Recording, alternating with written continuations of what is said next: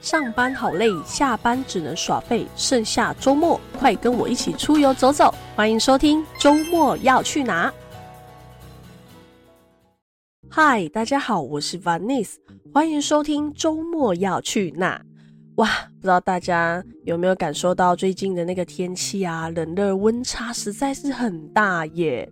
那像在南部这个天气啊，我真的觉得实在是有够给他变态的啦。早上呢，就给你差不多十度冷的冷度，诶，那我骑车呢还要穿那个羽绒衣。那中午呢，就给你热得像那个夏威夷一样，那还要吹电风扇呢，你觉得有没有很夸张？那这种天气呢，说真的，我真的觉得到底谁受得了啊？我都很怕，就是那个老人家的那个身子啊，这样就是要承受那个高低温差这么大，不知道到底受不受得了。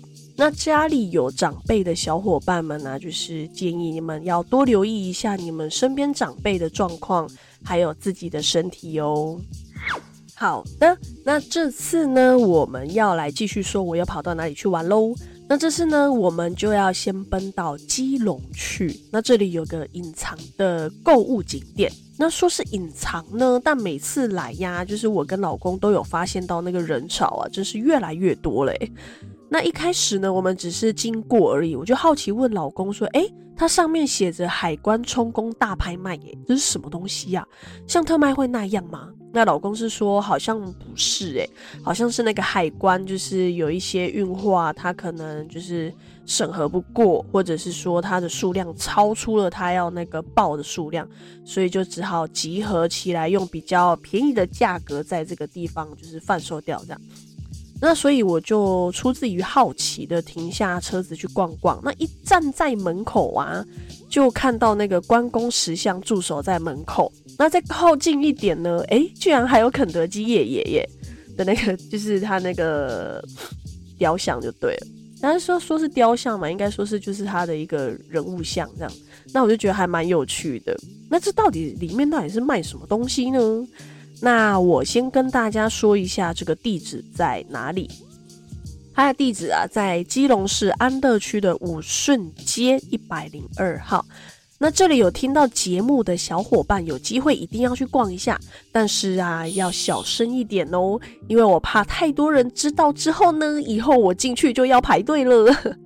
那里面我觉得还蛮像是那个特卖会，那衣服啊、包包啊、鞋子啊，还有五金百货里面都有。那我最喜欢的呢，就是在里面买那个拉茶冲泡包。那老公呢，就是会去选购那个凉感衣。那我老妈呢，则是指定我要去买那个无花果的零嘴。哦啊，这次我忘了说，我老妈这一次就没有陪同我们一起去去绕绕去走走这样，因为我们早上的时候就先载她去赚钱了。那去哪赚钱呢？就是去桌上赚钱。那懂的人就会懂啦。那买完了东西跟零嘴之后啊，我们就想说可以放在车上吃。那之后我们就继续开车前往金山。不过这个路段呢，说真的，我真的不知道是什么原因呐，可能因为刚好我们来的时间呢都是假日吧，还是说它本身这条路就真的那么塞车？那还好，老公的那个开车技术啊，真的是非常好，那就是棒棒哒。然后塞车的同时呢，我还看到一名那个交通警察。真的说真的，当时也是连假期间，也是很辛苦他们的。那看到一位警察大人，就是他的眼神是迷茫的，时而看看手机啊，然后又时而又好像呃太累了，所以就合眼这样。那车继续开呢，往前开，我们就到了金山财神庙。那没有错哟。只要回到北部啊，我跟老公就一定会回来朝拜。那至于金山财神庙的介绍呢，就在我之前介绍的那个第九集里面，EP 九的时候，它的标题是“排排站的流动厕所，奔金山求财去，山雕岭看火车也太美，搭小火车去撸猫肉”这一集呢，有详细的介绍。那欢迎还没有听过的小伙伴呢，赶快去听一听吧。那再说回来呢，我们离开金山后啊，就到了万里的海边停下来吹吹海风。那它上面就是有一个招牌，它上面是写说呃万里幸福广场打卡新景点。嗯，可能是因为我之前在前往的路上都在睡觉吧，所以我完全对这个地方没有印象诶。不过这里确实蛮多可以让游客拍照的那个造景。光是天然的那个大海呀，跟那个海浪波浪啊，就让很多人在那边当王美，不知道拍了多少照片。更别说他用那个蓝色跟白色系打造的休息区。呃，不过其实我不知道怎么去形容这个东西，就是有点像一根根的“么”字形的柱子嘛，就是。呃，它那算造景还是一个装置艺术，我也不知道，有点糟糕哎，完全不知道该怎么形容它。那我还回头问老公说，哎、这个东西我在介绍 podcast 的时候我要怎么形容啊？他就说，要、啊、不然你就说就让人休息的地方吧。我就啊，天哪，我好傻，我到底要怎么形容才好？所以最好的方式是什么呢？就是请各位小伙伴们，就是到我的部落格去看看吧。那当时呢，我有看到很多人，人数蛮多的。那我观察了一下，好像是日本来台湾的观光团哦。不过当时的天气啊是有点阴阴的，那风嘛，因为靠近海边，所以也是吹得很乱七八糟，这样感觉上就不是很适合下来拍美美照片的景点。不过我看他们也是蛮开心的啦，所以我就哦，好吧。那老公呢，也就回他的车上去拿他珍藏的模型车，之后呢，就往下去靠那个海那边的栏杆去拍照。那我也就顺势的跟着过去。那在那边拍照的此时啊，我就看了不远处有一个很棒的一幕，那就是一群可能是公家机关的环保局人员吧，或者是就是自己自行组成的团体这样子，就是他们在那个。海边的那个岩石上面呢，就是拿着夹子，然后跟袋子在整理那边的垃圾，环境整洁这样。那因为我也有发现到，就是我当时在走过去的那个地上都有那个烤肉网，还有一些烟蒂。我就哎呀，真是，我就说你们这群人哦，在享受欢愉的同时，要有公德心啊！你们在那边烤肉，然后很开心在那边放烟火。那吃完了烤肉，放完了烟火，东西也不收一收，你们的人生就跟这满地的垃圾一样，最后只能被人当垃圾车载走焚化啦。铝罐还可以回收，像你们这种乱丢垃圾的人呢，就是垃圾，我看不起你。那生气完之后呢，我也跟老公拍几张照片，就上了车，然后就是。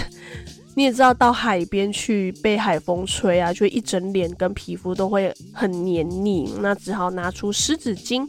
所以我在这边也建议各位的小伙伴们，你们在车上啊，最好还是要有那个湿纸巾，这样，因为毕竟有的时候天气太热啊，还是干嘛的，你上了车至少可以稍微擦拭一下脸。那上车之后呢，我们就继续沿着海岸线行走。那老公就到了一个渔港，就突然转进去。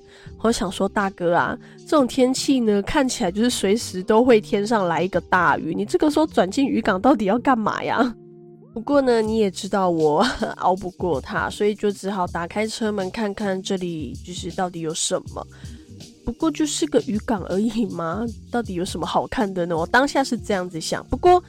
确实，我也发现到这里是没有什么游客在这里啦，大概都是去吃那个万里蟹了吧。不过话锋一转，要是我的话呢，我就会把它取名为厚里蟹啊，真香！哎呀，而不是万里蟹。嗯，懂的人就知道我在讲什么。好，可以再转回来。那看到一艘艘的渔船啊并立并排，然后那个牵绳啊，因为海浪带动渔船拉扯着，嘎嘎作响。那其中也有一些就是外籍渔工啊，在船上煮饭跟处理一些渔获。那有一些呢，则是在船上放着歌啊，惬意的在那边休息着。感觉起来啊，外面的那个大条马路车来车往，乱哄哄的啊，就跟这边对比相较之下，就是非常不一样的世界，你知道吗？就是外面非常吵，但是这个地方非常的安静，你就是可以听到。呃，海浪的声音啊，跟那种可能有海鸥吧，还是鸟在那边叫声，就这样，非常的安静，非常的惬意。那我边走就边欣赏着那个渔船啊，发现上有一些渔船的上面，它有挂很多的灯泡。那老公说，这个是这种船是晚上要出去钓那个小卷。那有发现到有一些船体比较新，那有一些是比较旧式的。然后我有发现到，就是很多船上面都会写说它是，啊、比如说发财号啊，或者是呃，就是顺利呃胜利号啊，顺利号啊这样子。那也有发现很多呃公主号啊之类的，对，我就觉得取名也是蛮可爱的。那渔船的最上方呢，都有插着一只旗子。那我仔细去看了一下，它上面写的是“万里渔港顺天宫天上圣母”。那东方人呢，都知道天上圣母是海上女神，非常的受出海渔民的崇敬跟信仰。那自然而然呢，在那个很多沿海地带啊，都会看见那个圣母庙。那当然，到现代呀、就是哪里都有圣母庙，不会只区分在只有在那个沿海地带。那我也顺势就是这样子，慢慢就是走走到那个庙前，跟那个圣母娘娘打招呼，然后看看旁边的柱子上面，诶，蛮有趣的对联，我觉得蛮棒的。那我就是想说，跟大家分享一下他的那个对联，我觉得他就是很完整的说出了。就是那个妈祖娘娘对万里渔民的爱，那我来念一下给大家感受一下。它上面说：“圣恩庇佑泽万里，母德广施满渔港。”那还有就是“顺风归航鱼满载，安佑万里民发财。”哇，这样听下来是不是道出了满满圣母庇佑渔民的爱呢？那我在这边也是，就是东看西看看啦，看看庙的扩建。那个捐献的方名啊，很多都是我刚刚说的那个某某公主号这样，也有个人捐献这样，就可以知道，就是大家都很受到这里的妈祖娘娘庇佑深厚。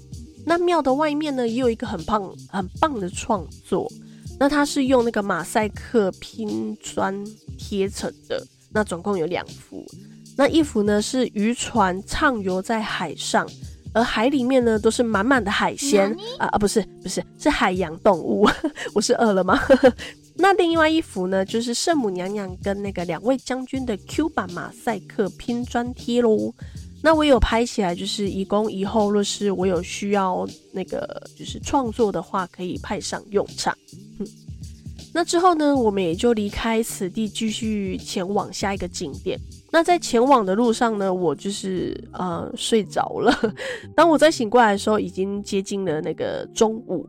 那老公就带我去觅食嘛。那我们就到了新北市石门区的一间原味面店吃饭，是原味的哟，没有加料哦。而且它的店名就真的叫做原味面店，就觉得超可爱的。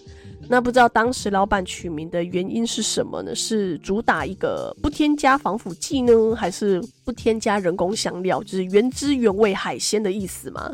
那它的那个店呢、啊，非常好认，就是在大马路旁，而且旁边还有个岔路可以走下去，就是我等等要说的一个下一个景点。那这边我先说我吃饭的体验。我点了鱼酥羹，那老公呢就不用说了，没什么特别的。抱歉喽，老公，下次你要点特别的那个餐点啊，我才会说。我太难了。那这碗鱼酥羹呢，它的鱼酥啊，呃，我吃起来就感觉像是饼干，口感是那种酥酥脆脆，像那个虾饼的东西，我就觉得哇，这吃起来口感也太有趣了吧，不知道。我这样子形容小伙伴们，你们会有画面吗？那没关系，出去左转我的部落格都有，真的是很有趣啊！我一时之间呢，吃到的时候我会有一种我的，嗯，我吃了什么？但是我这边我要先澄清，它不是难吃，是一种嗯新感受，就像你的炒面上面放了科学面渣渣这样子，卡兹卡兹的那种新奇的感受。嗯，好了好了。反正吃完之后呢，我们就往石门渔港走过去散步一下，刚好就是可以帮助消化。那我们夫妻俩也可以享受一下难得的两人约会时光。那就走到了石门洞游戏区。那这边很有名的景点呢，就是石门洞。那它真正的学名呢是海石洞或是海石拱门。那这个石门洞呢，它上面是写说经由百万年时间淬炼而成的。天然奇景，就跟那个野柳的女王头那样吧，我在猜。那为什么会长成这个样子呢？嗯，我可能要请那个炎亚纶炎批来解说一下这地质学耶，所以我就不赘述了，就请各位自己去网络上查询吧。那这说下去我都快睡着了，那就不要再说这些了好吗？那就不说不说了。那除了这个石门洞呢？那这边还有什么呢？那就是它的沙滩啦。它的沙滩很棒，它是砾石浅滩，那混杂了大量的螺贝类啊，跟粗贝壳鲨鱼礁石，那斑斓的色彩啊，及各种奇趣的、很有趣的造型，都很值得细细观察。你就是手去捞个一把它的沙，你就可以发现里面有很多不同的东西，就是跟我们一般在海滩上面的那种细沙是不一样的。那我们在这边也待了其实蛮长的一段时间，来听海观浪哦，好惬意哦！看看那个人，就是人群来来往往啊，这样。那甚至我就是为了要拍那个海浪的影片，然后还差点让我的鞋子就是浸湿，因为那个海浪一波一波打上来，是一次比一次还要逼近嘛，所以我的鞋子就差一点点被海浪淹没了。那我也在岩石附近，就是看到那个。小珠雷，小朋友，你你知道修珠蕾吗？就是那个螺类吧，然后尖尖的这样，我就有点傻眼。我我一直在想说，我是不是看错了？我还一直问老公说，这个真的是那个我们在夜市上面摊贩看到的那个修珠雷吗？那因为海浪退去了之后啊，他们一坨一坨都会窝在那个岩石缝缝里面。那海浪就是退完了之后，他们就会。待在那个地方没有办法回去海里嘛？但其实我也在想说，他们是回到海里，还是他们本身就在那一边？那我打文案的当下呢，老公就建议我说，不然你先去呃 Google 查看看，说那到底是什么东西？那这里呢，我就来跟大家小小科普一下，我们夜市常看到那个小珠雷呀，到底是什么东西呢？那小珠雷它是台湾的海鲜类零嘴，常见于那个沿海港口市场，然后有在夜市啊以及大小的市集。那这个料理呢，几乎都是用那个烧酒海卷此物种，而烧酒海卷也因此得名。那由于螺类生长于近海之故啊，所以本身残留大量的沙土和那个排泄物。并含有大量的那个微生物啊，所以必须要把它清洗。但是由于它的构造呢，所以它清洗是很困难，也不容易，所以难以就是把它洗得很干净，而且也难以保障商家有确实的清洗以及把它就是煮到很熟，煮到炙熟这样。那因此虽然就是十分的美味，十分的好吃，但是也让人就是望之却步啦。那更可怕的是什么呢？我在那个发那个沙滩上面，我发现到一个空的宝特瓶啊。那这边先说好哦，不要再给我在那个沙滩上面跟大海那边丢垃圾，全是污染，好吗？做个有公德心的人。好，我骂完了，再回来说我在宝特瓶上面看到了一个很奇怪的东西。那这个东西呢，是类似那个藤壶。会吸附在宝特瓶的那个外面，但是我也不敢伸手去摸，这到底是什么东西，所以我就把那个照片拍下来，去请 Google 小姐帮我找看看，这到底是什么奇怪的生物呢？那这边呢，由于它实在是我要解说的话，实在是太复杂、太麻烦了。那我就请 Google 小姐来帮我们解说一下吧。那麻烦你喽，Google 小姐。鹅颈藤壶，学名 Polycipes polycipes，又名油柄藤壶，是龟藤壶科鸣盒属的一种藤壶，发现于大西洋东北沿岸北纬四十九度到二十八度间的海域。三与同属的蓝灰太平洋鹅颈藤壶很像，构造长得既像贝类又像海藻，也像是动物的爪子，看起来奇丑无比。的生物名叫鹅颈藤壶 Goose barnacles，是一种节肢动物，是藤壶种类中最为名贵且肉质最鲜甜的，因为形状酷似鹅的脖颈而得名。虽说它外形怪异且构造奇特，但在伊比利半岛却被视为珍馐，市场价格总是居高不下，也因此才会吸引藤壶猎手冒着生命危险去采集，以便将这样的顶级海味送上高级餐厅料理，让鹅颈藤壶又有地狱海鲜之称。OK，感谢来宾 Google 小姐，这样子小伙伴们，你们有听懂了吗？那好。再来，我们就继续讲说，我们一路蹦蹦蹦的跑到了淡水。那你说我们两夫妻俩是不是很会跑呢？那本来啦，我们是没有打算要到这个地方，也没有打算要来到这个景点。但是老公说他看到一栋很奇特的建筑物，就很像那个天坛，有没有？就是这样直挺挺的伫立着。那我们就稍微查了一下说，说哦，原来它是那个淡水看樱花很著名的景点哦。那这个景点它叫做淡水无极天元宫。那不过因为我们来的时间呢，并不是在樱花季，所以自然是看不到樱花的。那老公呢，还是把车停下来，就是走出车门外后啊。北部的名产呢，就在这个时候出现了，是什么？就是绵绵细雨落在我的脸上轻拍着，就感觉哦天哪，我来台北演偶像剧耶！但很奇特的是啊，其实天空还是出着太阳的，所以我在想说，这应该是太阳雨吧，还蛮有趣的。这样，那我们就决定就是要来参访一下了嘛。那我们就把车停在停车场，然后慢慢的往上走。那它的喷水池跟牌楼设计上面呢，我觉得是蛮宏伟的耶。尤其是我们的视角是由那个由下往上看，就会有一种好像进入很神圣宏伟的那个场域里面。那这边呢，我来念一下维基百科对淡水无极天元宫的介绍。天元宫坐落于新北市淡水区水源里，原称水剪头，居大屯山脉西北方低山区地带，面天山路丘陵地，依山面海，气势天成。由宫前停车广场，经先天梅花形梅花池、先天梅花四瓣及十字大道，池上供奉一尊右手执天山点灵璧，左手执一块乾坤照灵牌之无上真圣尊，登上二十一级阶梯即进入天圣门。外庭上镶有二龙朝观之无极天元宫正殿，龙边为星期日办理旧事之旧事堂，虎边为供奉地藏王菩萨暨蓬莱山开元功德英灵神位之功德堂。天圣门内左边有无上级日月龙凤其他一座，右边有一元主帅及七星其他一座。转向龙边回龙大道直上，视野广阔，仰瞻巍峨雄伟，美轮美奂之无极真元天坛显现于眼前。沿九龙神路登阶而上。经天坛大广场即可进入天坛大殿。好，感谢那个 AI 小伙伴的声音支援，因为呃，就是 Vanice 我呢自己有尝试几遍去念他刚刚所说的这一段，我真的觉得非常的难念，念了好几次都失败，而且一直卡词，所以我只好请 AI 小伙伴就是来帮我去念完这一段。那各位小伙伴这样子听下来，是不是在脑中更有画面，当场眼睛所见的宏伟感的呢？那在参拜完之后呢，我又继续往上爬，到了一开始我们所见到的那个天坛大殿，那一层一层叠上去呀、就感觉好像快直达天庭喽。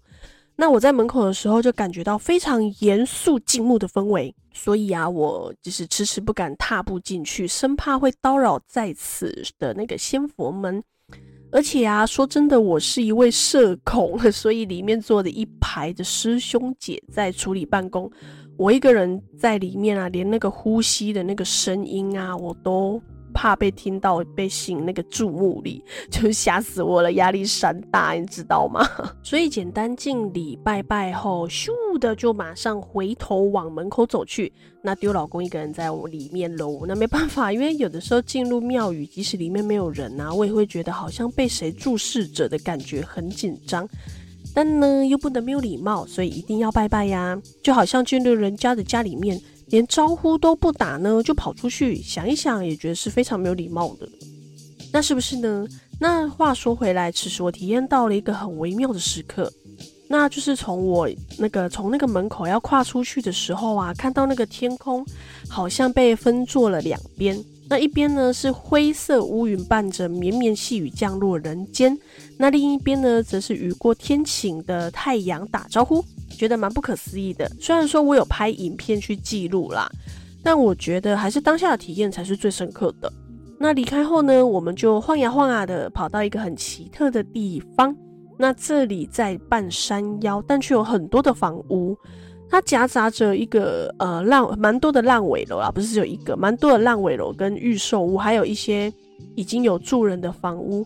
那话说，这里的房子呢，每个看起来都是很像里面住着有钱人似的，太豪华高级了吧？那在行进间呢，我看到一件很宏伟，但是，嗯，我在想说，它应该是原本要做成酒店的一个建筑，但不知道是什么原因呢，它最后没有盖成，那就只能让它随着时间的风雨侵袭呀、啊，变成了钢筋水泥剥落在外。那就俨如一个鬼屋喽。但他因为实在是太高大，我也很怕说他哪天就是承受不住而倒塌的时候该怎么办才好呢？那这个地点呢，我实在是忘记到底在哪里，所以我也没有办法告诉各位小伙伴说这个地方的实际地点在哪。那到了晚上呢，我们就回到三峡的家，就去接老妈出来吃晚餐。但由于就是我们到三峡时间也是很晚了啦，所以我们就只好找那个热炒店解决晚餐，至少不会是在挑那个不好吃的咸酥鸡了啦。那今天的行程是不是听下来觉得有点少呢？那我再几个一天的行程哈，就是隔天的行程。那反正看一下啊，录音的时间也还够嘛。那我就再说一下，我们隔天呢一早就先帮老妈修理她的那个晒衣杆，结果我这天才老妈啊，居然把那个尺寸买太短了，害得我们夫妻俩呢当下就要立即的脑力激荡，想办法把那个两个短短的接成长的，我就觉得挺搞笑的。那我们就把能用上的工具啊，没有那个胶带可以缠绕，就知道拿那个电灰布。就是两只杆子不够长，有没有？我们就把它续接处用竹块去把它承接重量，把它捆起来。那最后呢，还是有把它用好了，而且我觉得也是蛮结实的。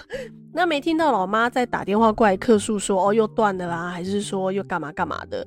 那就代表说这个晒衣杆呢还是有好好在作用着。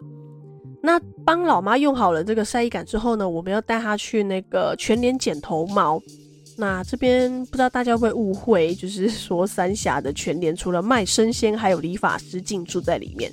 呃，其实不是哦，是它的全联，因为它是在地下室，它的隔壁呢就有类似的那个百元快剪。那说到这个百元快剪呢，以前真的是百元，就是一百块，但是现在物价上涨，已经不是百元了。所以这个呢，就刚好延伸到我之后，就是叫我小姑的大女儿拿那个一般的剪刀帮我剪刘海的故事。我觉得这个呃，我这个舅妈的心脏还是蛮大颗的啦。那话说回来，老妈交办的事情都处理好之后啊，我们夫妻俩就出门了。那我们就到那个板桥火车站的地下商店街先吃中餐啊，觅食。那我们就找到了一间，就是它叫做这位太太。那它取名听起来是不是很可爱呢？它的这一位的那个味啊，是味道的味，然后那个太太啊，是泰国的泰，就叫做这位太太。那由此可知呢，这一间呢就是吃那个泰式料理的店啦。那我细看了一下那个菜单啊，基本上都有辣，就是可能小辣、中辣这样。那除了那个柠檬酸鱼米线。那这个风味啊，我真的推荐要来吃，因为我不吃辣，所以我就只能挑这个。但是我真的觉得是很好吃，它的那个酸度啊，真的酸到眼睛会眯成一条线的那一种。不过真的是很好吃啊，真的蛮推荐。那这一碗我那个时候吃的时候是两百零八元，然后付一杯红茶。那我觉得以板桥来讲还算可以啦。那料也也是蛮丰富的。那因为是个人座，他那边是个人座，所以旁边都会有隔着那个隔板，一格一格这样。那我就跟老公说啊，你没有在这边点餐的话，你要不要先去附近绕绕，就是不要占着人家做生意的位置这样。那老公就把头撇向隔壁的那一位先生，那他的意思是说啊，他也没有点餐呐，而且还在那边玩手机耶。那之后呢，这位先生也是跟我一样做了蛮久的时间啦。那我们后续才知道说，哦，原来这一位先生呢是那个店员的朋友。好哦。那我在享受美食的同时刻间呢，就旁边来了一位，就是全身都穿着绿色，然后有在穿着打扮的一位大姐。那她就顶着一个非常时尚的鲍勃式头坐在我旁边，但她没有点餐哦，就是她就是静静的就在那边坐着，然后等待那个店员递上一杯红茶。然后，然后这位大姐呢，就从她的包包拿出了那个检视履历。就是简单的那种小张的那种履历，你们应该都有知道，都有那印象。对，我就想说，嗯，他是要应征吗？那说真的，可是可能是我的那个想法比较肤浅，在我的眼里感觉起来，他不像是要出来工作的人。对，因为他身上就是一种散发出那种艺术家气息，耶，就是让我觉得，诶，他应该是从事艺术家工作，或者是，I I don't know，可能是我搞错了吧？那算了，没关系。只希望这位大姐呢能顺利的找到她呃喜爱的工作。那之后离开后啊，其实我是很想呃偷拍她的照片，因为我觉得她的造型整体造型真的很不错。不过这样的行为不是很好啦，所以就作罢喽。蛮想认识她的啦，说真的。那之后我们离开了板桥之后，我们又继续跑跑跑跑跑跑，跑到了桃园。那总的来说呢，我真的觉得我们夫妻俩真的蛮会跑的。要不是因为台湾太小，不然我们应该会跑更远吧。那到我们反正就是跑到桃园。那我们到桃园去哪呢？我们去那个寿山岩观音寺。哎、嘿，我真的是超爱观音娘娘哟，所以老公知道后，只要这个附近啊，就是有一些观音庙啊和观音寺，他就会带我去参拜去看看这样。不过在这个路上，其实我是在睡觉的，是直到那个经过那个牌楼的时候，才突然醒过来，就是一脸朦胧的看着说啊，呃，观音什么什么什么什么观音什么的，因为我还来不及看清楚，我们车子就开过去了嘛。然后我就想说，呃，啊，我们是到哪里？我只看到观音 诶。然后就想说，呃，请观音娘娘就是原谅我当时真的是睡到懵了，所以没有看清楚到底是什么东西。那停好车后呢，我就缓缓的跟着老公往上走，他就一直带着我嘛，我还一脸迷蒙，你知道吗？那一开始就是先遇到那个土地公公，那我们就手拜拜跟土地公公打招呼之后呢，我老公就继续带我从那个楼梯。走上去，然后穿过那个一般的，就是住家的小巷，然后到了那个观音寺。那话说，我真的不记得我七年前有来过这里耶。那是老公说啊，你就看那边啊，他就指向那个醒醒目的地标，就是那个莲花池。我才猛然回忆涌现啊，我来过，我真的来过，在七年前左右吧。那我真的当时就是。觉得啊，若是观音娘娘知道的话，我这个这个犯蠢的行为可能会掩面笑，就是说啊，这个傻孩子都忘记自己来过这里这样子。那既然我这么的，就是爱着观音娘娘呢，那这个观音寺我就要好好来介绍一下。那我查到的资料说呀，寿山岩观音寺俗称林顶观音妈庙，那是位于台湾桃园市龟山区林顶里的观音寺哦。那它是市定古迹。那为什么会称为綾顶观音妈呢？那我查到是说，因为地址的关系哦。那它的庙址原在于龟山乡綾顶村的西綾顶十八号，那是近于台一线。那后面呢，就改为龟山区万寿路二段六巷一百一十一号。所以呢，它这个名称就是这样子来的哟。那观音寺的严格啊，那我也跟大家介绍一下，它就是开始于清乾隆七年。那当时呢，有来自广东嘉应的顺吉法师，从普陀山朝音寺恭请观音神像渡海来台。那登岸后啊，就至这个林顶村的榕树下。那相传呐、就是观音娘娘有过来托梦，说要在这边建庙。所以呢，就将神像安奉在当地。那等到那个清乾隆二十八年的时候啊，呃，诸多的那个信众们啊，才新建了茅草屋来，就是奉祀神明。那在那个清乾隆五十八年的时候啊，就是福建水师兼台湾总兵哈当阿南下平定道乱，经过此处，那许下平定道乱后啊，即改建就是佛寺的心愿。那后面呢，果然就是如愿的平定那个道乱，并邀地方的士绅啊筹建寿山岩观音寺。那我在查这个资料的时候呢，我看到那个就是台湾总兵哈当阿这个名字，我觉得蛮特殊的。那跟大家说一下他怎么写啊，他国字是那个就是哈哈大笑的哈，然后当呢就是小当家的当，那那个阿呢就是那个阿，对，就是哈当阿，我觉得蛮。蛮特殊，就究竟是要念哈当阿还是哈当呃？不知道有没有啊、小伙伴知道究竟是该怎么念的？那如果是知道的话，再跟就是跟我讲一下，或者是留言处留言，就是纠正一下，因为我所知道的呢，就是可能是这样子翻译吧。好，OK，那所以说回来，那在日治时期大正四年的时候啊，他就有经过一个大修。那委由张派名师陈应兵主持，奠定了今日庙宇丰富装饰艺术的样貌。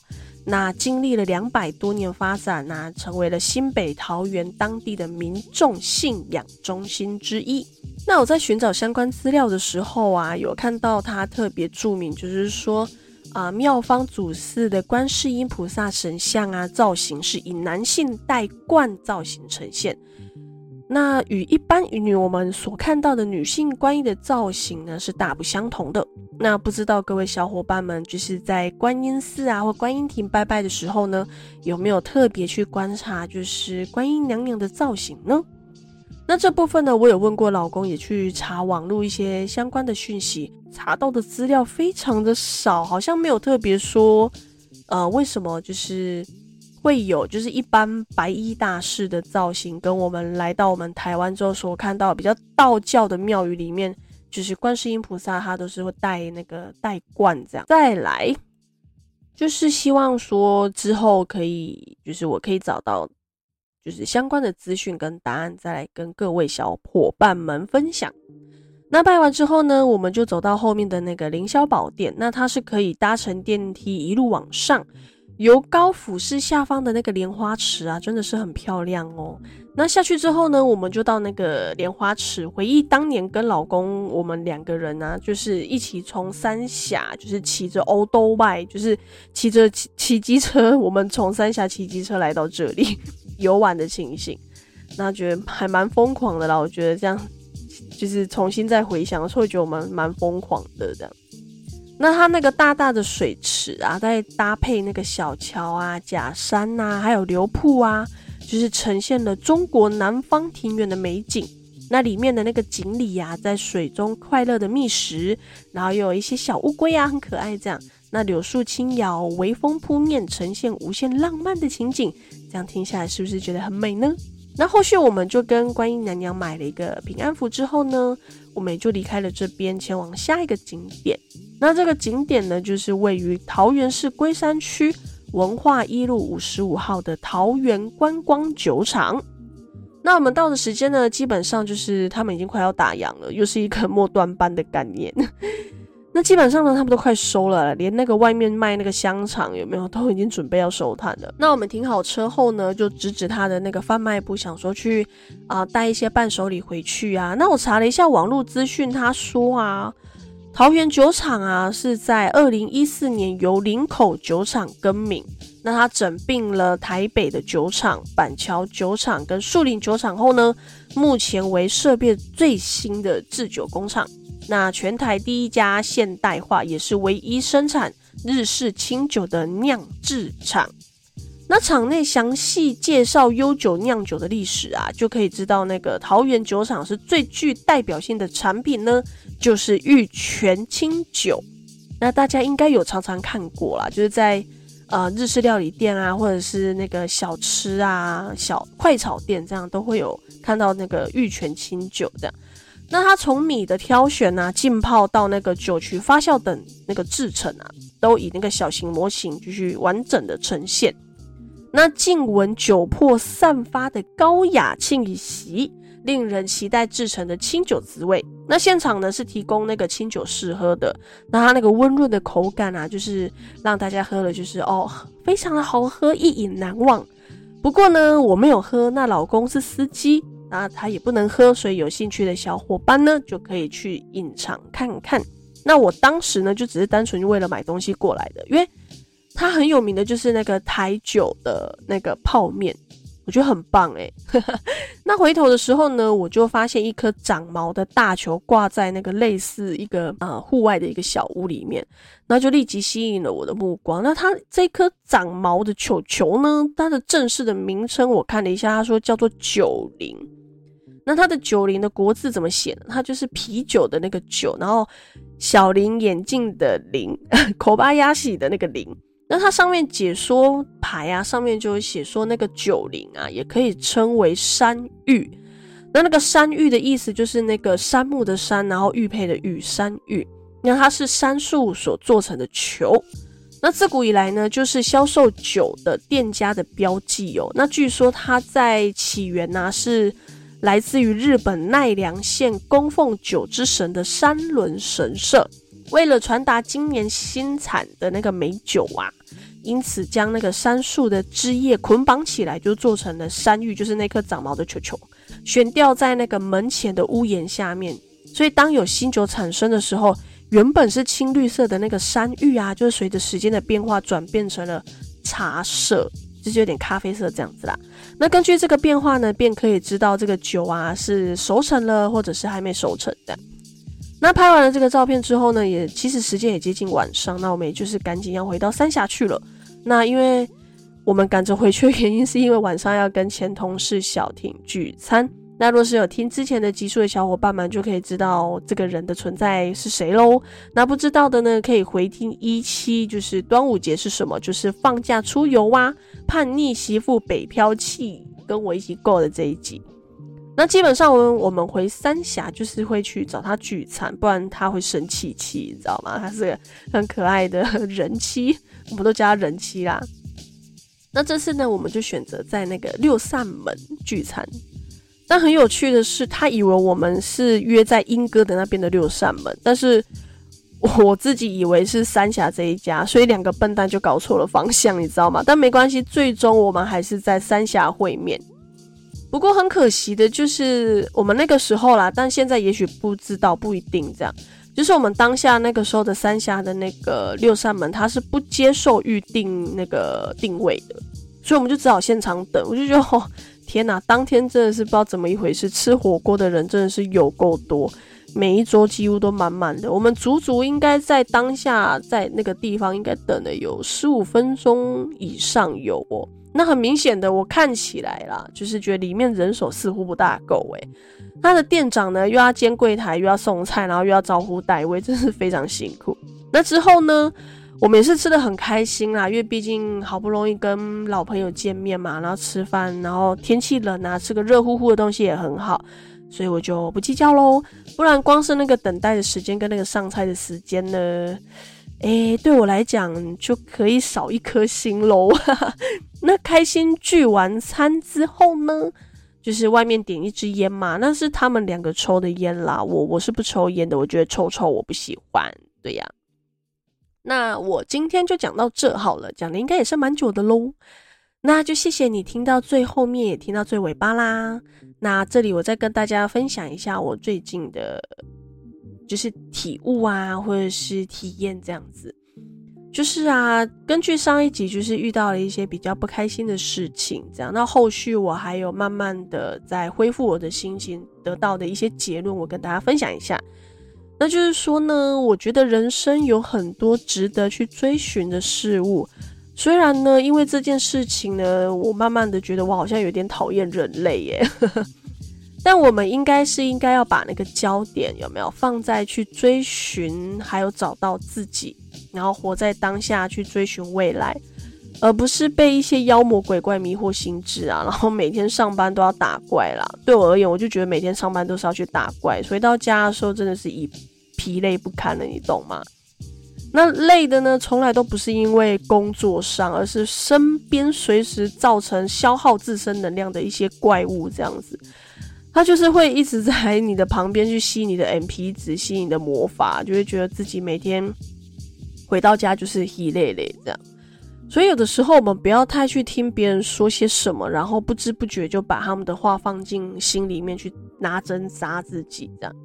我们应该放进心里面的是使我们更好，然后更使我们强大的声音，就是多鼓励自己，然后多听听别人对我们的赞美，就是去听我们觉得可以对我们是好的，而不是去听一些别人诽谤我们，甚至是呃有的时候故意就是数落啊，或者是有一些酸言酸语，有没有？那些呢，我真的觉得。说出来的人呢，就算了啦，他们也没什么品德，我们就不要跟他计较。我们应该要提升好我们自己的磁场跟我们的能量。